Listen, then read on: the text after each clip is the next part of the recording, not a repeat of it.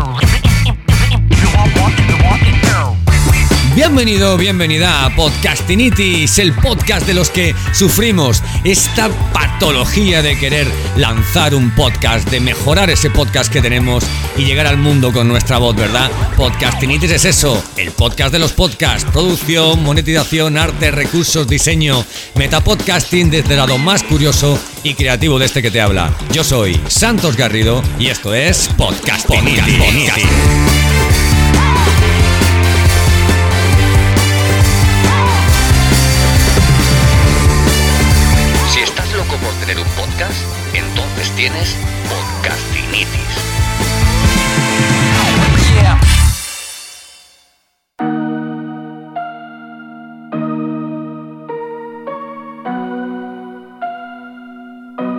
trying to touch the states this time. 2021. Bueno, bueno, capítulo. Creo que vamos ya por el capítulo 64 de Podcastinitis. Y hoy tengo a. Y hoy tengo a alguien. A alguien eh, a quien yo denomino como inquedable, ¿no? Eh, eh, ha sido tan difícil, tan difícil poder coincidir en, en- para, para poder grabar este espacio. Que decidimos no solamente agendar media hora, sino agendar un rato antes, ¿vale? Para conocernos un poquito y, para grabar en condiciones, hacer pruebas y, bueno, y la verdad es que es una pena no haber podido grabar y poder enseñaros a Paula Garrofe en, en el antes, ¿no? De esta grabación. Bueno, no quiero dejar pasar más tiempo. Paula, ¿qué tal? ¿Cómo estás? Bienvenida a Podcastinitis. ¿Cómo estás, Santos? Encantada de estar aquí contigo. Encantado estoy yo de tener a una profesional como tú, ¿vale? Que, que bueno, in- a ver, intentaremos, oye, hablar de todo lo que yo hablo siempre, de todo lo que, de lo que tú hablas siempre, en todas las entrevistas que te hacen, pero tú sabes que hoy va a ser un poco distinto, porque además nos vamos a divertir y vamos a intentar que la gente que nos vea, eh, al mismo tiempo que se empapa de, de todo lo que queremos divulgar, ¿verdad? Que también, bueno, pues que, oye, que, lo- eh, que pase un rato, un rato agradable.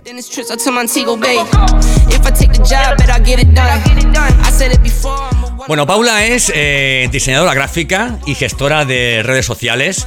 Tenía que definirla de alguna forma ¿eh? y, como buen amante que soy de Ser Godin he pasado por el filtro de Ser Godin su know-how y creo que Paula diseña servicios para los clientes a los que ella ha decidido vender eh, y no busca clientes para sus productos. ¿Me equivoco o, o no van por ahí las cosas, Paula? Le has dado en el clavo, como siempre. ¿Por qué es tan diferente la propuesta de un creativo y la propuesta de otro cuando se les presupone eso, que tienen que ser, que tienen que ser creativos? ¿Por qué se te ve a ti, se te percibe en redes sociales de una forma tan, tan diferente? Eh, es que bien lo has dicho. A mí me gusta que la gente venga a mí, no tener yo que ir a buscarlas. Cuando tú tienes esa confianza, porque sabes que haces un buen trabajo y que tu imaginación no te juega malas pasadas, ahí es donde sale la creatividad para que la gente eh, quiera más de ti. Y de ahí, pues, es donde nacen pues esas colaboraciones, como lo que estamos haciendo ahora, salen clientes nuevos que te dicen, Paula, haz lo que quieras con mi marca, pero quiero que sea creativa y que llame la atención. Y no tener que ir a buscar clientes, que ellos vengan a mí. Así que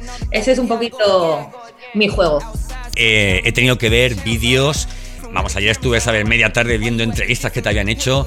Y oye, y es un, es un reto para, para alguien que hace entrevistas de forma cotidiana como yo, el entrevistar a una profesional como tú a la que le han hecho tantas entrevistas, porque hay preguntas incómodas, hay preguntas que son políticamente correctas, eh, tú en corto te mueves, vamos, la verdad es que estupendamente bien. Te agobia que tantísima gente eh, recurra a ti para, para entrevistarte, porque al final lo que hacemos es intentar llegar a tu audiencia y que, eh, y que nos conozcan también a nosotros, ¿no? ¿Te agobia eso o no?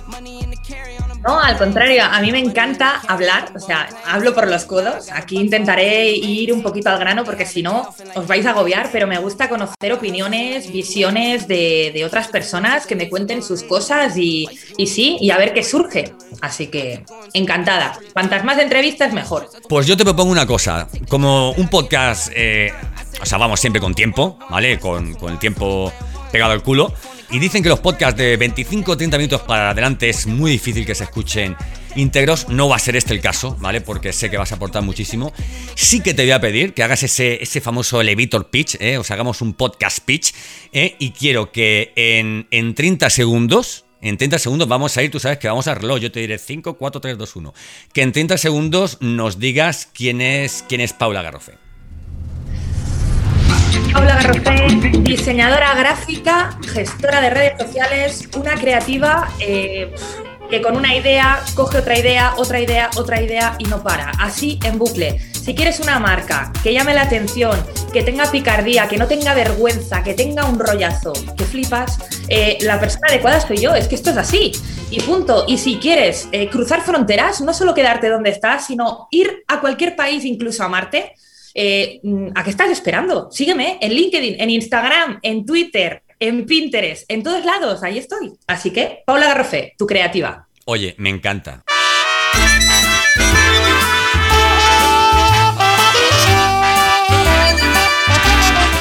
Oye, ¿en qué red social te mueves más, más cómoda, Paula? En LinkedIn con Paula Garrofé me encontraréis y mucho más creativa en Instagram. Pero yo me he dado cuenta de una cosa. Eh, a mí lo que realmente me llamó la, la atención de ti, ¿sabes lo que fue?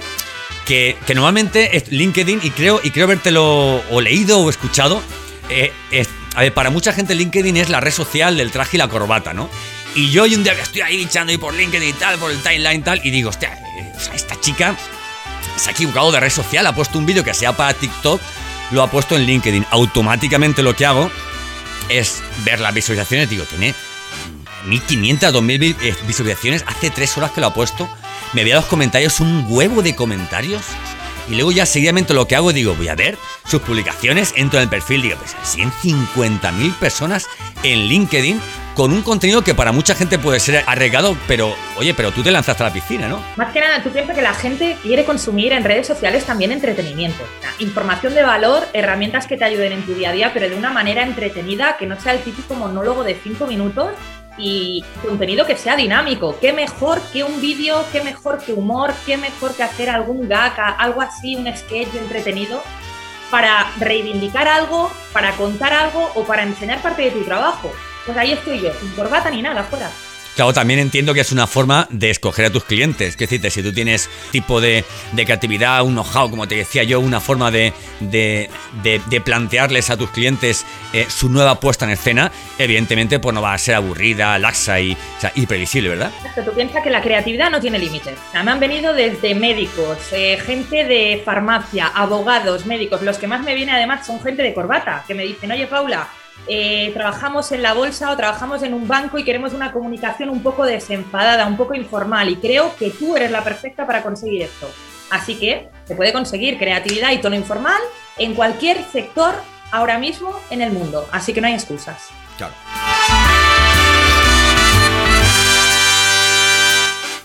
Oye, Paula, ¿le has dicho algún trabajo que no? ¿Por el tipo de negocio o el producto que vendían? Eh, todo lo que sean ideologías políticas que no están eh, de mi rollo, por decirlo de alguna manera, yo soy apolítica. Así que si eres una persona que quieres dar ese discurso en redes, que estás en contra de ciertos grupos y que vas a buscar follón, no me gusta. A mí me gusta reivindicar de manera sana. Y todo lo que son temas de eh, animales, o sea, todo lo que son, por ejemplo, un restaurante que fomentaba eh, que fueran la gente que eran toreros, que le gustaban este tipo de cosas, no me gusta. O sea, todo lo que es eso. Y tema de deportes, eh, el fútbol y todas esas cosas no me gustan. Y mira que tengo una ponencia dentro de poco hablando de marketing deportivo, he pasado por el aro, pero para meter yo un poco de baza. Y, y bueno, es que no es mi sector, no me gusta. No es que diga que no porque esté en contra, es que hay cosas que no me gusta tocar, básicamente. Claro, en el caso de fútbol, por ejemplo, te voy a poner un ejemplo. Si tú te fijas, de un tiempo para esta parte, hay programas de, de televisión tipo Sálvame, tal y cual y todo eso, ¿eh? lo que al principio se, se llamó eh, el Aquí hay tomate, tal, esos, esos programas que había. Y yo eh, escuché una vez que era un formato en el, que, eh, en el que está todo medido. O sea, el hecho de que haya tantos colores, tantos elementos, es para retener, si no por el contenido, que evidentemente el contenido es bastante, es bastante, como decía antes, muy laxo, muy previsible, muy, muy cutre, ¿verdad? Sí. Muy triste. Sí que al menos esas abuelicas que están viendo ahí, o sea, esos programas, oye, pues oye, que se acaben fijando en, en las tazas que hay en la mesa, en los colores de fondo, en las pantallas que no hacen más que moverse. Y si te fijas, últimamente este formato eh, está entrando también en otro tipo de periodismo. Por ejemplo, tienes el, chiringuito de jugones, que es un programa que hay eh, Mega por la noche, que es el mismo tipo de formato, este tipo de, de prensa rosa, pero en este caso deportivo. Tienes, por ejemplo, con todos mis respetos, ¿eh? la, sexta, la sexta noche, por ejemplo, es, es un tipo de periodismo también político completamente, ¿eh? que también tiene todos estos elementos de color, etcétera, etcétera. Oye, ¿cómo de importante es el color a la hora de... Y ya entramos un poquillo, entramos un poquillo en, en, materia. ¿Qué importancia tiene el color? Y ahora hablaremos del, del audio que sabes que quiero también ir por ahí. El color es fundamental, o sea, el color es lo que hace al final, eh, ya no estamos hablando de un logo, imagínate una escena de una película. O sea, cuando va a pasar algo turbio, pero no sabes qué es, en plan, imagínate un thriller psicológico y ponen esas luces que son como verde, como verde moco, verde neón apagado, sí, muy sí, raro. sí, sí, sí. Eso, eso es que va a pasar algo que dices, o muere alguien o va a sacar un puñal o una pistola o algo. O sea, eh, cuidado, cuando tocan el color verde, cuidado. Si tú eso lo trasladas, ya te digo, por ejemplo, hablamos de establecimientos, los colores naranja, por ejemplo, esos se utilizan en restauración. ¿Por qué? Porque el neuromarketing considera que los colores que son más anaranjados, más amarillos, eh, estimulan el hambre, te dan ganas de comer, se, te animas a la hora de ver comida. Claro. Pero todo eso está estudiado, así que evidentemente la combinación de colores va a hacer que te estimule ciertas partes, ciertas neuronas que van a asimilar mejor el mensaje que tú des, ya sea a través de un banner, a través de un logotipo, a través de una película utilizando ciertos, eh, ciertas luces y ciertos ángulos para mostrar ciertas cosas, lo que tú decías de un plató. Todo está bien estudiado y todo bien puesto para que la gente fije la mirada en un sitio, que la luz vaya justo en ese ángulo para que vean a esa persona que está a punto de decir algo y tú dices, qué raro, estaba mirando justo a la persona que está a punto de hablar. Está todo, todo estudiado, enfocado para que tú veas lo que tienes que ver. ¿Tú recomiendas a las empresas que, que cambien sus gamas cromáticas y tal, eh, como que cambia una tipografía en función de la moda o que perseveren en su logo? No. Eh, yo considero que un logo tiene que tener esa personalidad que reúna todos los valores y todo eh, lo que viene siendo la, la marca y evidentemente tiene que ser atemporal, lo que no puede ser que sea como Agatha Ruiz de la Prada, que ahora nos saca el verde con el rosa y venga, está de moda. No funciona así la cosa. Pero O sea, Agata siempre ha sido así, Agata siempre ha sido así. O sea, quiero decirte, eso son, Pero, o sea, a lo mejor es su, es su marca, ¿no? El, el- o sea, ese caos cromático, ¿no? Exacto, exacto. Pero ahora imagínate, Fendi o Kenzo te sacan que el morado, el color lavanda, está de moda por el motivo que sea, porque ahora hay un montón de ideas relacionadas con la sostenibilidad y el medio ambiente que dicen que los colores en plan romero y el color perejil está de moda para que así los colectivos, ta, ta, ta, se montan esa película, ese storytelling para que ese color pille tendencia y es lo que te digo, el año que viene será otra cosa, a lo que no cambiemos la marca según lo que marca la moda, lo que marcan los políticos o lo que marca la sociedad en general. Tienes que ser tú, personalidad, y no relacionemos lo de siempre, que si el peligro es amarillo, ¿por qué no puede ser rosa el peligro? Porque el amor también lleva muchos problemas. El amor puede ser. ¿El amor es rosa? Si tuvieras que ponerle un color al amor, ¿sería rosa? Pa- ¿Paula? Pues yo, lo, yo lo pondría ahora mismo negro, ¿eh? porque las cosas están, están jodidas. Esto es así. Esto es así. El amor, hostia, he escuchado cada historia y cada movida que yo rosa no lo ponía, lo ponía de otro color. Claro. Naranja, tal vez, amarillo, de peligro, cuidado con quién vas. Claro, claro. Oye, también, también puede ocurrir que el amor tenga, ¿eh? como otras, digamos, otras historias en la vida, tenga su- sus fases, ¿no? Primero sería una fase blanca, impoluta, transparente, ¿verdad? Luego empieza rosa y está todo bien. Y ya, y ya empieza, es un poco arcoiris, ¿no? Es un poco arcoiris el amor, ¿verdad? Totalmente. El rojo que simboliza el poder, ya, eso ya es cuando está en la cima. Y luego ya se vuelve gris y ya muere totalmente negro y ya volvemos al blanco, a buscar a otro. Clavo quita otro clavo. Bueno. Eh, Paula, ¿qué es el benchmarking? Bench, benchmarking, que te he escuchado hablar mucho de ese tema. El benchmarking no deja de ser estudiar a la competencia. O sea, lo que viene siendo, eh, vamos a poner un concepto que entiende todo el mundo, que es el análisis de DAFO. Bien, analizar cuáles son tus habilidades, analizar eh, tus competencias, las debilidades que tú tienes, pues lo mismo, pero a la competencia. Analizar qué está haciendo, qué tipo de contenidos publica, cómo se comunica con sus clientes, cómo los escucha, para ver eh, mm, en dónde estás tú. O sea, mm, tienes una, una línea temporal en la cual tienes que preparar ciertas acciones y ciertas estrategias y piensa que la competencia está haciendo lo mismo. Pero es que a lo mejor va cinco pasos por delante de ti.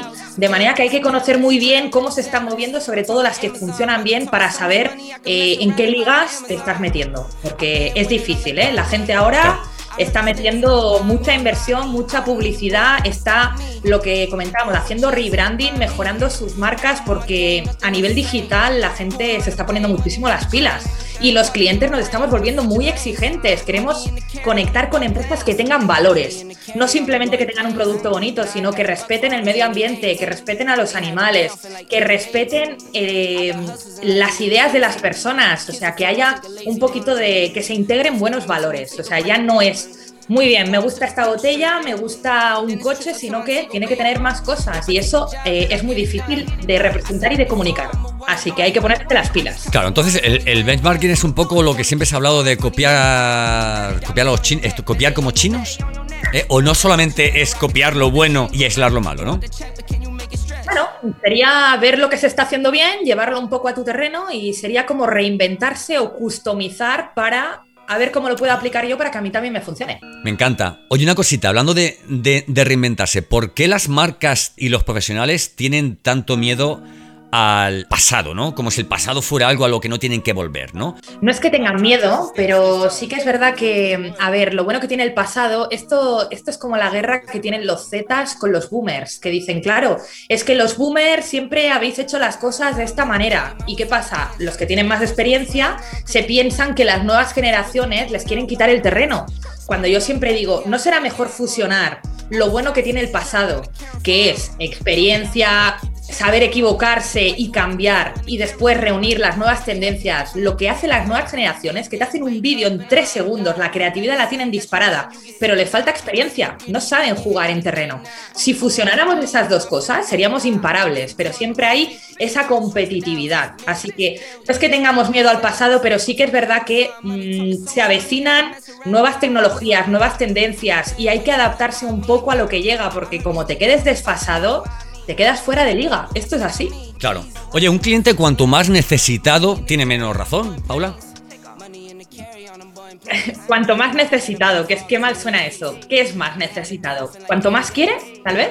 Cuanto más necesita un cambio. A ver, el cliente normalmente, esto sé que es duro, ¿eh? esta frase normalmente nunca tiene razón, ¿vale? ¿Qué significa esto? El cliente sabe que tiene ciertos problemas, pero casi nunca bueno, casi siempre no sabe lo que tiene que hacer. ¿Vale? Por ejemplo, eh, la típica frase de necesito un logo, llámate al informático. O sea, no sabes ni quién te tiene que hacer el logo. O sea, no sabes eh, qué presupuesto, o sea, no sabes qué, en qué rango eh, cuesta. O sea, cuesta un logo. No sabes, por ejemplo, un informático no diseña páginas web. No tiene nada que ver una cosa con la otra, pero se piensa que porque una persona sea informática y toque un ordenador, ya sabe hacer todo lo relacionado con un ordenador, ¿vale?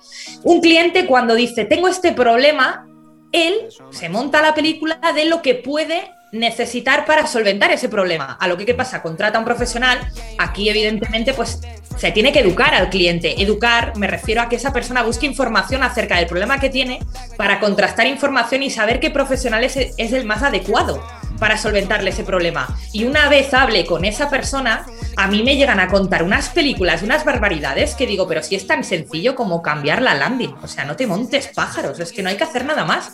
No es que hay que hacer una acción para redes sociales, tal y yo, pero sí, no tenemos dónde redireccionarlos, pero ¿a dónde los vamos a llevar? Y claro, se montan demasiadas eh, ideas, demasiados caminos, cuando realmente hay que empezar por una buena base. Y a veces es eso. Necesita muchas cosas, pero hay que empezar a lo mejor por hacer un logo tal vez. Y entonces ya vamos escalando.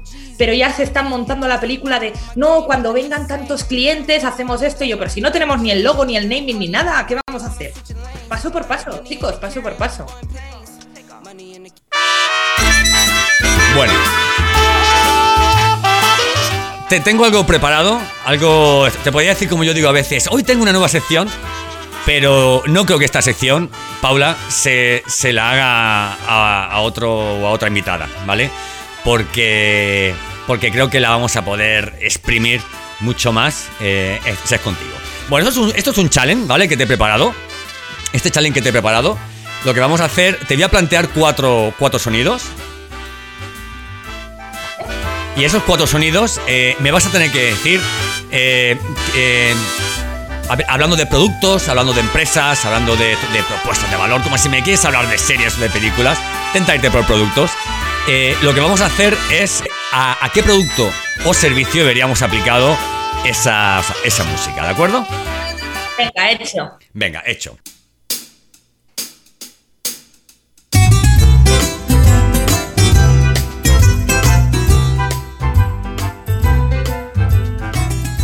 Bueno, ¿qué te dice? Me está viniendo un anuncio de una chica con una coleta bien cogida y comiendo pasta italiana paseando por todo Venecia. Pasta bona, pasta fresca. Pasta, pasta bona para la chica bona. Me parece, me parece perfecto. Perfecto. Yo lo veo también un poco como, como, como la música del, del nuevo 580, ¿no? ¿Eh? Disfruta de la vida, disfruta del, del aire, disfruta de la carretera. Eh, ¿Sí? Conduce con el nuevo 580 de Fiat. Maravilla. ¿Te gusta Sí, Italia? ¿Te gusta Italia? Me gusta Italia. ¿Y la música Florencia, italiana? ¿Y la música italiana? Roma. También, también el hip hop italiano me puede. Sí, me sí, puede. sí. Tengo que reconocer que ayer, ayer le decía. Ayer le decía a Paula, Paula, eh, dime qué música te gusta. Vamos a ver, evidentemente me, me recomendaste dos o tres canciones. Y es una pena porque tú sabes que la música esta original pues no se puede poner, porque luego va, en fin, tú sabes, luego nos buscamos un problemita, ¿vale? Arriba Epidemic Sound, ¿vale? Gracias por, de- por, por, por descubrírmelo, ¿vale? Y, y la verdad es que el rap italiano, esto, te decía yo, el, eh, bueno, es un poco antiguo, esto que aparece, yo vengo de la luna, me parece, me parece increíble, increíble. Bueno, vamos a irnos a la- al, al- al segundo tema, ¿vale? Vamos a irnos al segundo tema. ¿Qué ves en él? Veo calles con grafitis para empezar. He visto barbershop, esto es así, el típico con el moño rollo hipster, con la navaja, cortándote el pelo en plan... En aquí. plan ahí Total. profesional, ¿verdad? Yo conozco mucha gente, bueno, conozco un peluquero que me peló una vez, que tenía una peluquera guap, vamos, im- impresionante, que se, la montó, se la- vamos, pidió un préstamo su, su pobre su pobre esposa, porque confiaba muchísimo en él, y él tenía un, ¿cómo se llama esto que va adelante? El- esto para no mancharse. Eh, Delantal. El delantal ahí de piel, tal, todo guapo ahí, con eso ahí que daba vueltecitas de colores, pero nada, no volví, no volví. Yo me imagino con esta canción un videoclip haciendo parkour con la, el chubasquero de Pescanova, así amarillo, amarillo fuerte. Oye, ¿te imaginas ese chubasquero con esta música en rosa fusia? Sí, a lo Agatha Ruiz, totalmente. A lo Agatha Ruiz. Y un, y- y- y un pescador. ¿sabes? Ah, pensaba que, pensaba que iba a decir, y un látigo. Tú sabes también, a- también, por, por Tú, pedir. tú sabes aquello, ¿no? De, de- de aquellos vídeos en los que Agatha Ruiz, eh, eh, o sea, flagelaba a su, al que era su marido, no voy a decir el nombre, ¿vale? Para no, para no dar más pistas, que tú dices, ¿cómo es posible que esa pareja hiciera ese tipo de cosas? ¿Te los imaginas con esta música, Agatha Ruiz, dándole con el, con el látigo a, a Pedro J? Voy a tener pesadillas. Gracias, gracias por esa imagen. Bueno, vamos a la siguiente, a ver qué te dice, a ver qué te dice esta, esta la siguiente.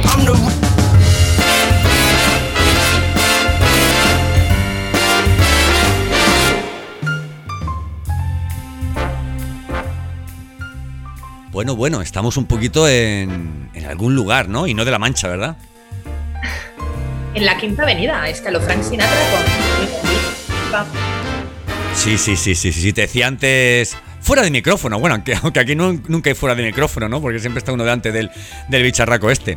Que yo de todos los sitios a los que he ido, el que más me ha impresionado ha sido, ha sido Nueva York, ¿no? Porque dice, mira, ahí se hizo tal película, ahí se hizo esta otra, ahí es donde murió... Ah, fue o sea, increíble cuando iba en autobús te decían, o sea, ahí es donde muere Patrick Swayze, ¿no? Y tú dices, hostia, en Ghost, ¿no? Dices, sí, sí, ahí es donde le dan... Y todo el mundo ahí haciendo fotos y tal, leche, ahí estaba...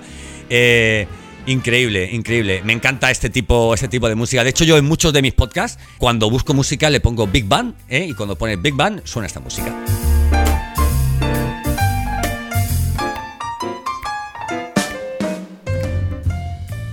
Es también un poco, es también un poco como, como, como cuña publicitaria de un nuevo periódico digital, ¿verdad? Sí, sí, pero un periódico clasi- clasicucho. El principio, el principio, espérate, o sea, el principio, el principio. Ha salido un nuevo periódico digital a la americana, el, el Bloomberg Cuenca. ¿Verdad? Bloomberg Cuenca. Es muy Mad Men esto, es muy Mad Men. Me encanta. ¿Te gusta Mad Men? ¿Te gusta Mad Men? Me encanta. ¿Cómo no me va a gustar Mad Men? Es impresionante, todo tema de publicidad. Me encanta, me encanta, de verdad. Yo, yo empecé a ver eh, Mad Men cuando vendía y dije, me tengo que dedicar al, al- al marketing. Y ya luego acabé en el podcasting, ¿no? Que es un tipo de, de formato o de familia dentro del marketing y, y ya te digo. Y que le pega mucho todo el tipo este de, de musiquitas a lo, a lo Don Draper. Lo bueno es que no necesitas traje. Tú con sudadera y tan a. Claro, exactamente. Eso es lo bueno. Mira, yo recuerdo durante mucho tiempo eh, que estuve vendiendo. Estuve vendiendo bases de datos jurídicas para abogados, jueces y notarios. Entonces, tú te tirabas tres días a la semana concertando entrevistas con estos, ¿vale? Para durante un día y medio hacerte cada día cinco o seis visitas eh, y partirte la pan ahí, porque yo tengo aquí una base de datos jurídica. En esta base de datos usted tendrá bibliografía, tendrá jurisprudencia, toda la legislación a nivel autonómico, a nivel regional, a nivel nacional y también toda la normativa europea. Puede usted. Y era, y era, claro, entonces tú tenías, oye, evidentemente, cuando, cuando tú tienes delante un cliente, ojo, cuando tú tenías un cliente te decía, es que tú tienes que ir un poco a la altura, digamos, un poco estar en, con, con el cliente, digamos, en su rollo, ¿no? Como, como cuando hablas con él, utilizar su registro lingüístico. Pero en el marketing, querida, me he dado cuenta que no es así. Que cuanto más locos somos, es como dice, este es bueno en marketing. Claro, más natural, más auténtico en calzoncillo. Claro que sí. en calzoncillos. Oye, bueno, vamos a ir a la, última de las, al último de los sonidos y además vamos a ir ya acabando con, con este será la última encerrona. Escuchémosle y, dime qué te evoca, ¿eh? a qué producto, a qué servicio o a qué empresa.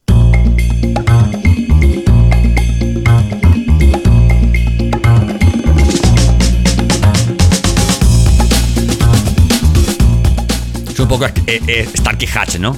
Yo no me acuerdo de Starkey Hatch, pero, eh, pero cuando escucho esta música pienso en Starkey Hatch. Es el rollo, es el rollo. A mí me viene, ahora te vas a caer para atrás, ¿eh? Un cirujano operando a corazón abierto, la, man- la bata blanca y se va manchando de sangre a medida que va subiendo la música. Esto es así. Me encanta, me encanta. Antes lo hablábamos, ¿no? Un cirujano operando a corazón abierto con unos auriculares puestos y su. y su. y- o sea, y nada, y ni la tropa que tiene al lado, ni el enfermo sabe que está escuchando esto por los auriculares. Vamos a escucharlo, que es una pasada. Y yo me lo imagino con el, con el chubasquero rosa de Capitán Pescano. Petas. Lo petas. Y un así de largo. De 12, de 12 centímetros. ¡Qué barbaridad!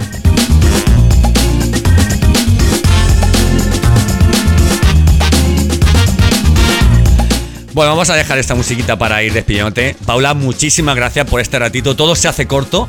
Todo se hace corto porque, a ver, yo sé que tienes, vamos, eh, infinidad de cosas que contar, eh, una, una sapiencia que decía mi abuela tremenda, pero estoy seguro de que quien la quiera tiene que pagarla, porque trabajar contigo ya me han dicho alguna empresa que trabajar con, contigo y con tu forma de ver el marketing y con tu forma de ver todo lo que tiene que ver con, con- con la marca es, es, es completamente diferente a lo que habían conocido hasta el momento. Oye, oye, una cosita antes de irnos.